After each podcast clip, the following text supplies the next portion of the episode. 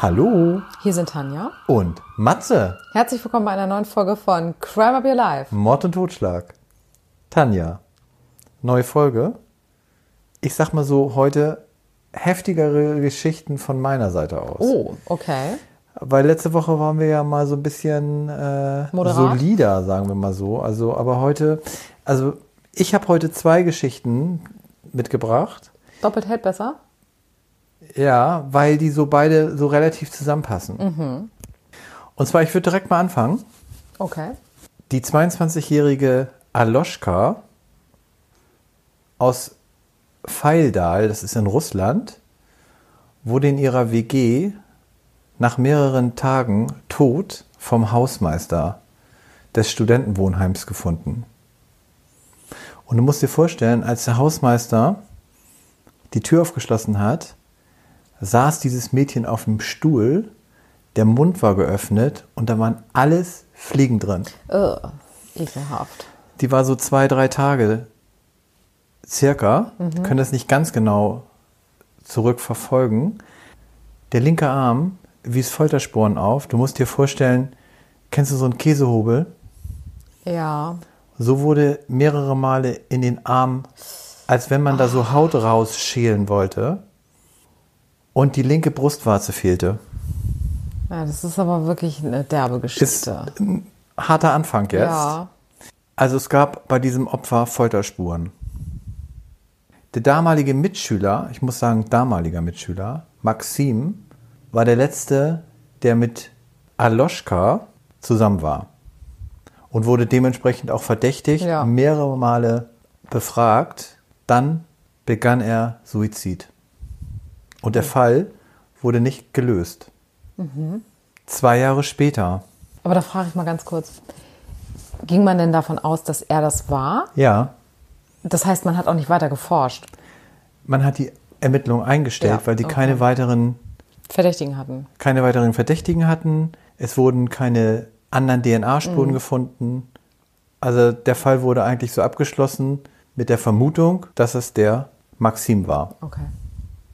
Zwei Jahre später soll Dimitri Luchin, 21 Jahre alt, die 45-jährige Olga, die waren zusammen, beide, mit einer Weinflasche getötet haben.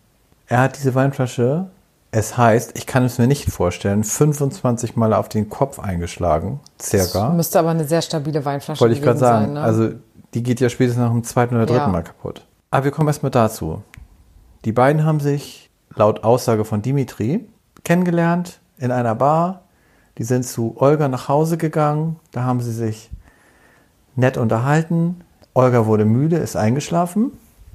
Und der Dimitri, der hat sie geweckt. Und die Aussage, die er gemacht hat, es hat in seinem Gehirn Klick gemacht hat die Weinflasche genommen und sie so lange über ihren Kopf gehauen, bis sie bewusstlos war. Und er ist vorher nie straffällig geworden, gar nichts. Es hat einfach so, so tilt bei ihm. Genau, 21 ist er ja. Also da könnte ich mir eher vorstellen, dass er sie, ich sag mal, aufgerissen hat, sich was erhofft hat, als er sie mitgenommen hat und das ne, in so eine Richtung. Vielleicht. Er hatte einen sehr hohen IQ und war schon so ein bisschen als Dichter bekannt.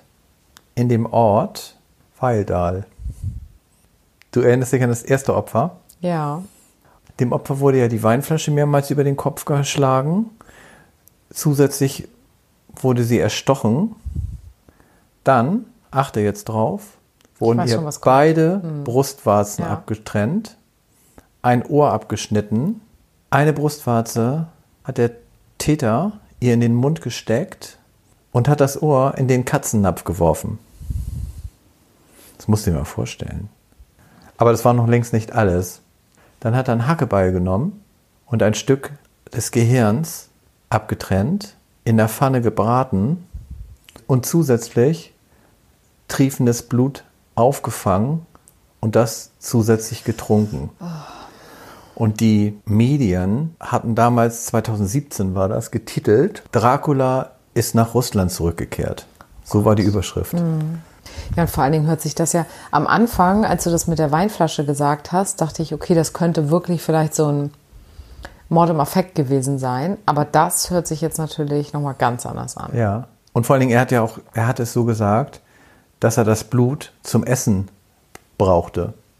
So als Untermalung. Mhm. Und er hat auch bei, der, bei dem Protokoll gesagt, dass er den Geschmack des Gehirns mochte und dass er es wieder tun würde. Und mit dem Blut der Getöteten hat er zudem satanische Symbole auf den Fußboden gemalt. Darüber hinaus war er ein bekennender Fan des Kannibalen und Serienmörders Jeffrey Dahmer. Da haben wir auch schon mal drüber berichtet in Staffel 3, Folge 16, wenn du dich da noch dran erinnern kannst. Ja, klar. Und letztendlich sehe ich da Parallelen zwischen den beiden Fällen. Und ich glaube ja, ich meine, es ist nicht bewiesen, er hat es auch nicht gestanden, aber ich glaube tatsächlich, dass er auch Aloschka umgebracht hat. Ja. Zumal ich. Ich könnte es mir vorstellen. Also ich, Ja. Und ich meine, ich könnte mir vorstellen, dass diese, diese Stadt ist ja auch nicht so groß, dass da Nee. jetzt so viele Die hat nur 16.000 Einwohner. von der Art Mördern rumlaufen, ne? ja. Die beide solche, in der Art diese Morde begehen. Jedenfalls wurde Dimitri aufgrund dieses Mordes und der Leichenschändung zu 19 Jahren Haft verurteilt. Und da wurde gefragt, wozu er das gemacht hat. Da hat er geantwortet, es hat in meinem Kopf geklickt. Aber er hat dann ja auch gar nicht versucht, unterzutauchen oder ähnliches, ne? Ganz wie die letztendlich auf ihn gekommen sind, ist, weil die ja zusammen nach Hause gegangen sind durch Zeugenaussagen. Ja. Und eine Sache habe ich noch vergessen, was ich auch sehr schlimm fand. Er hat sein Opfer, als sie schon tot war, noch mit der Weinflasche sexuell missbraucht. Ja, das ist wirklich ein sehr, sehr derber Fall. Ja, aber es geht ja noch weiter. Ach so. Ich sagte ja, es sind ja zwei Fälle, die ich Ach habe. so, ich dachte, das sind schon die beiden Fälle, die du da Nein. verknüpft hast. Das war ja eigentlich ein Fall. Der zweite Fall. Naja, la- laut deiner Aussage, ne? Das müssen wir hier ganz klar. ja, okay. Also, du- du hängst Sagen wir ihm mal, jetzt einen zweiten eine, Mord an, ne? Okay, das ist der eine Täter. Magst du uns noch verraten, was da das Urteil war? Hatte ich doch gesagt, 19 Jahre Haft hat er bekommen. Stichwort 19 Jahre. Vor knapp 19 Jahren, 2001, wurde eine Rentnerin namens Mabel Lacehorn auf der walischen Insel Anglesey bestialisch ermordet. Du musst dir vorstellen, es war so ein ruhiger Sonntagnachmittag im Herbst 2001. Da fuhr so ein Bote Essen auf Rädern aus und klingelte bei Mabel. Die Seniorin, die übrigens 90 Jahre alt ist, oder ich muss in diesem Fall sagen, war, die Tür nicht aufgemacht. Dann hat dieser Bote ein eingeschlagenes Fenster gesehen und hat die Polizei gerufen. Und das Haus von innen sah aus wie ein Horrorfilm. Überall war Blut, überall waren Kerzen drapiert, daneben ein Topf mit Zeitungspapier und in dem Topf war das herausgeschnittene Herz des Mordopfers. Und an diesem Topf, da waren Lippenabdrücke. Das heißt, der Täter hat das Blut des Mordopfers getrunken. Und in diesem Fall war der Täter sogar erst 17 Jahre. Wir waren ja eben bei 21, der ist jetzt 17 gewesen. Und zwar war das der Zeitungsjunge. Matthew, der zu der Tatzeit kein Alibi hatte, das war halt der Zeitungsjunge. Die haben bei, deiner, bei der Hausdurchsuchung ein blutiges Messer in seinem Zimmer gefunden und Turnschuhe, die Fußabdrücke hatten von dem Blut in dem Haus. Ja. Und dieser Junge, der war ja eiskalt, ne? Der wirkte total bei der Festnahme ganz entspannt und ruhig. Hat den Mord nicht gestanden. Dieser Matthew Hartmann, das war so ein notorischer Einzelgänger. Und der hatte sich in seiner Fantasiewelt hineingesteigert und war vor allem, was mit Ritualopfern und Vampiren zu tun hatte, regelrecht besessen. Als der Teenager in seinen Wahn glaubte, durch den Verzehr von Menschenblut unsterblich werden zu können, hat dieses Unheil halt seinen Lauf genommen. Und deswegen hat er diese 90-jährige Frau getötet. Das ist schon krass, oder? Und da finde ich so diese beiden Fälle, die sind so ein bisschen so mit Blut trinken und Vampir und Gibt's Parallelen? gibt's Parallelen. Ja, also ich würde mal sagen, ich hatte heute wirklich einen heftigen Einstieg. Auf jeden Fall, das würde ich auch sagen. Tanja, und wie sieht's bei dir heute aus? Ja, also mein Fall ist wesentlich weniger brutal, das kann ich schon mal ganz klar sagen. Ich finde ihn eher tragisch. Okay. Ja, meine, mein Fall war auch tragisch, fand ich. Ja, aber ich meine, der, der Fokus bei mir ist äh, darauf, dass es tragisch ist und nicht so Brutal blutrünstig und brutal, blutrünstig, ja, genau, genau. ja. Und zwar geht es um den Mord an Ellie Perkins. Das Hast du schon mal nichts. was Nein. davon gehört? Ja, ich war auch ganz überrascht, weil als ich das recherchiert habe, habe ich im Nachgang gedacht, komisch, dass das so an mir vorbeigegangen ist. Denn eigentlich hatte dieser Fall schon eine erhebliche mediale Präsenz eine Zeit lang. Der muss bei mir aber auch vorbeigegangen sein. Ist so. Oder wir haben es schon vergessen. Es ist 2003 gewesen. Also das ist schon ein bisschen her. Die Ellie Perkins ist ursprünglich Jüdin und hat ihren Mann geheiratet, der Christ ist. Warum erzähle ich das jetzt? Wofür ist das wichtig?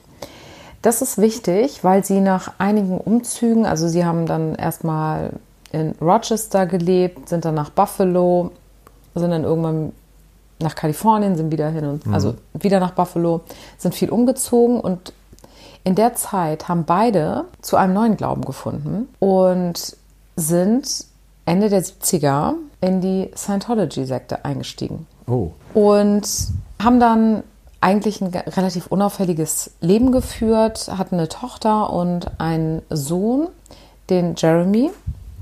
Und die Ellie Perkins, die hat sich sehr für Kunst interessiert. Die hatte auch versucht, so ein bisschen Fuß zu fassen mit Bildern. Aber ja, die waren nicht sehr gefragt, das muss man so ganz klar sagen. Und sie hat dann so Glasarbeiten gemacht. Mhm. Und der Jeremy hat bei seinem Vater in der Firma gearbeitet. Erstmal war da überhaupt nichts Besonderes jetzt, was besonders auffällig gewesen wäre bei der Familie. Die haben natürlich, also der Glaube hat einen sehr, sehr großen Platz eingenommen bei mhm. den Vieren. Die waren dann alle Scientologen und haben sich damit sehr, sehr viel beschäftigt und waren da in der Gemeinde sehr engagiert und haben ihr Leben so genossen. Und als der Jeremy 24 geworden ist, ist er das erste Mal zu seinem Vater gegangen und hat gesagt, ich höre Stimmen. Da waren die Eltern natürlich erstmal total irritiert und wussten überhaupt nicht, was sie machen sollen. Und sie waren ja so integriert in der Scientology-Sekte und haben daraufhin eben erstmal dort auch Rat gesucht. Mhm. Ich kenne mich da jetzt nicht genau in den Strukturen aus, aber da gibt es dann so wie so ein Vorstand und solche genau, ja. Positionen. Ne? Und da sind sie dann hin und die haben ihnen gesagt, dass er in ein Camp muss für mehrere Monate, um dort geheilt zu werden. Mhm.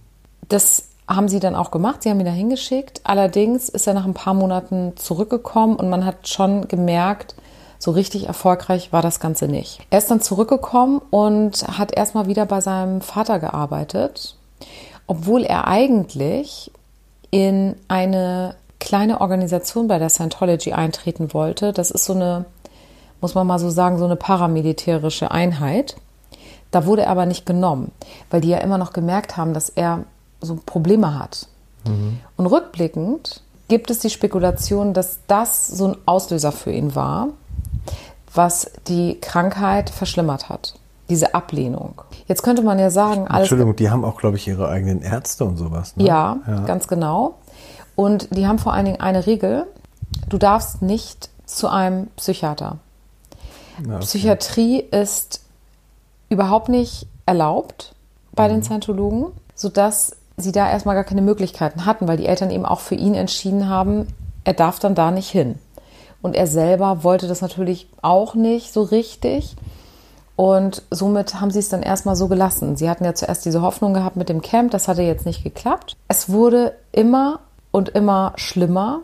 Und jetzt rückblickend kann man feststellen, seit 2001 war er bereits hochgradig schizophren. 2002 hat sein Vater ihn dann aus der Firma geschmissen, weil es absolut nicht mehr ging, weil er überhaupt nicht mehr verlässlich war. Er hat eben diese Stimmen gehört, er hat wirres Zeug manchmal gesprochen. Also, und du hast auch gemerkt, dass er immer aggressiver geworden ist. Daraufhin haben dann die Scientologen in der Gemeinde ihn als eine Potential Trouble Source eingewertet.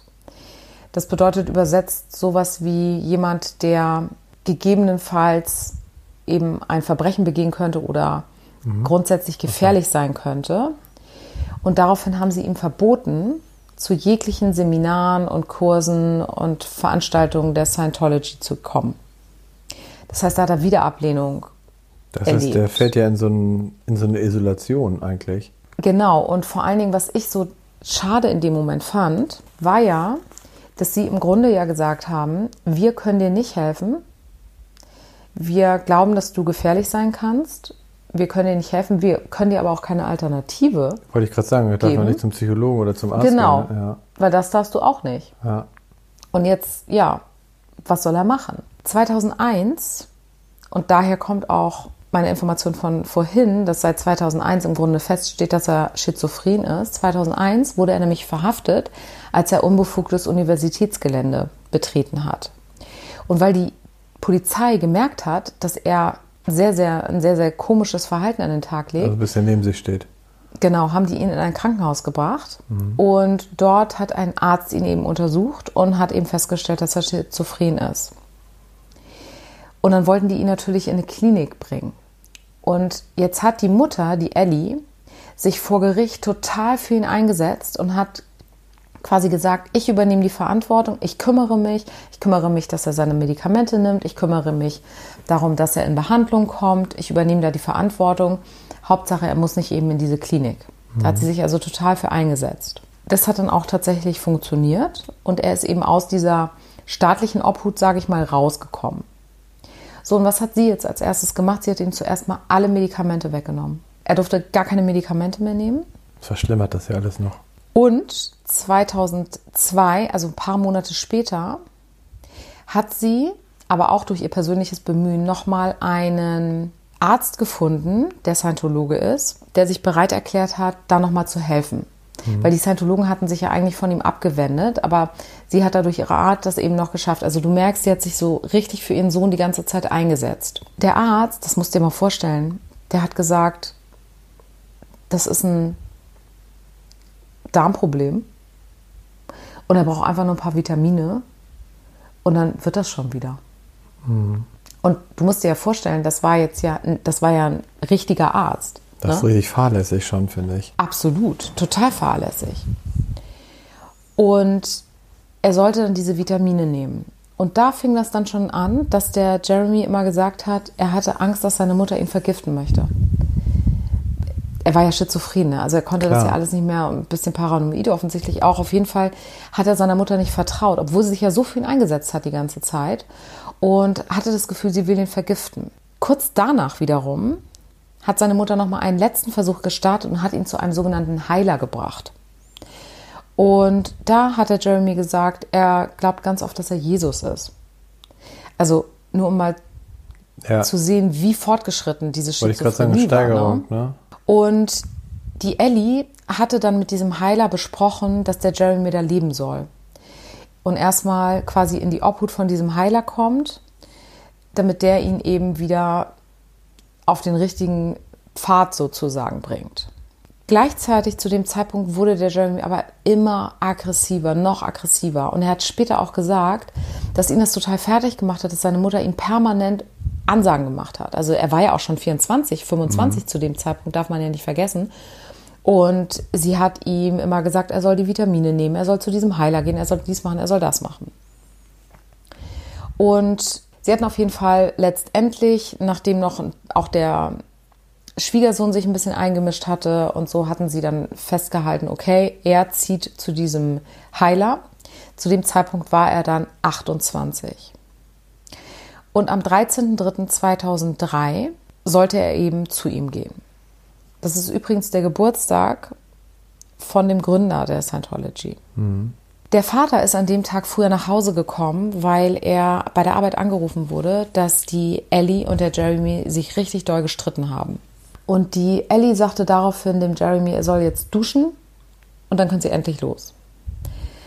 Und diese Ansage, er soll jetzt duschen, hat bei Jeremy das fast zum Überlaufen gebracht. Er war sowieso schon aggressiv. Er hatte es einfach satt, diese ganzen Ansagen von seiner Mutter zu bekommen und hatte jetzt beschlossen, in der Dusche sich umzubringen.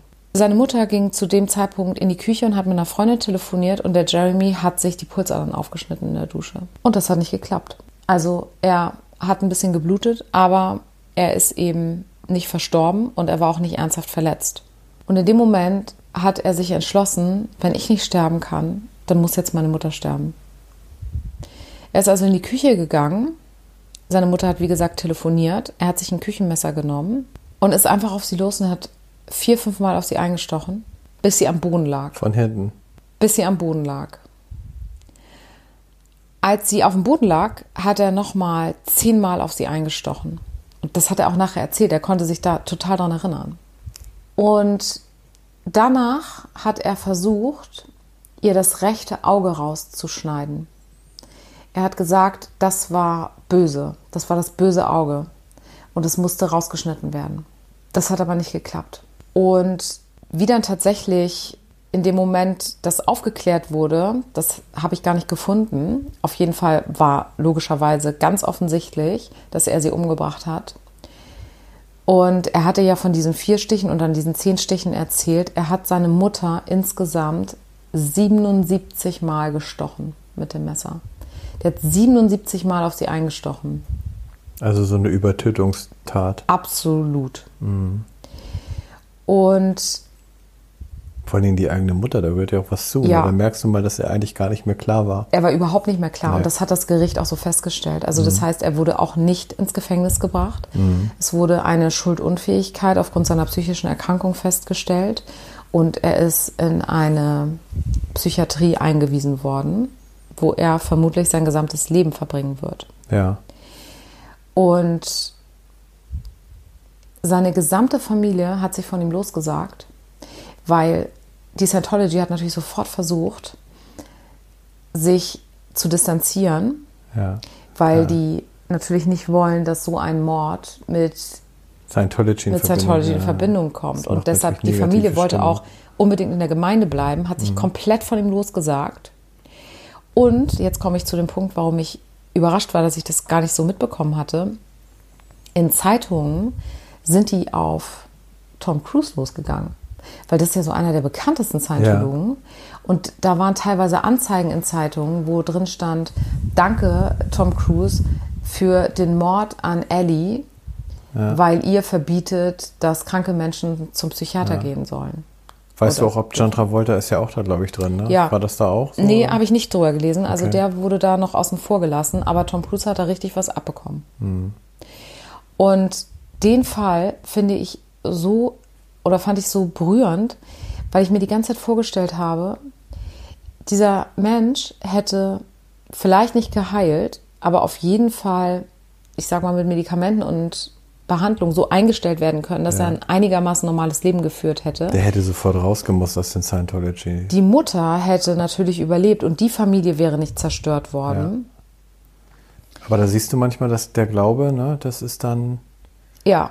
Und besonders tragisch, Sehr daran- hinderlich. besonders tragisch fand ich, wenn man bedenkt, wie viel die Mutter getan hat, damit er eben nicht ins, in eine Ja. Psychiatrie kommt. Ne? Also sie hat alles dafür getan, damit er zu Hause bleiben kann und Ja. letztendlich hat sie das ihr Leben gekostet. genau, würde ich gerade sagen. Ja.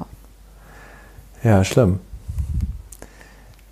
Da fällt mir jetzt noch ganz kurz ein, zu meinem Fall, dass die beide, die Täter wurden ja nicht unzurechnungsfähig verurteilt.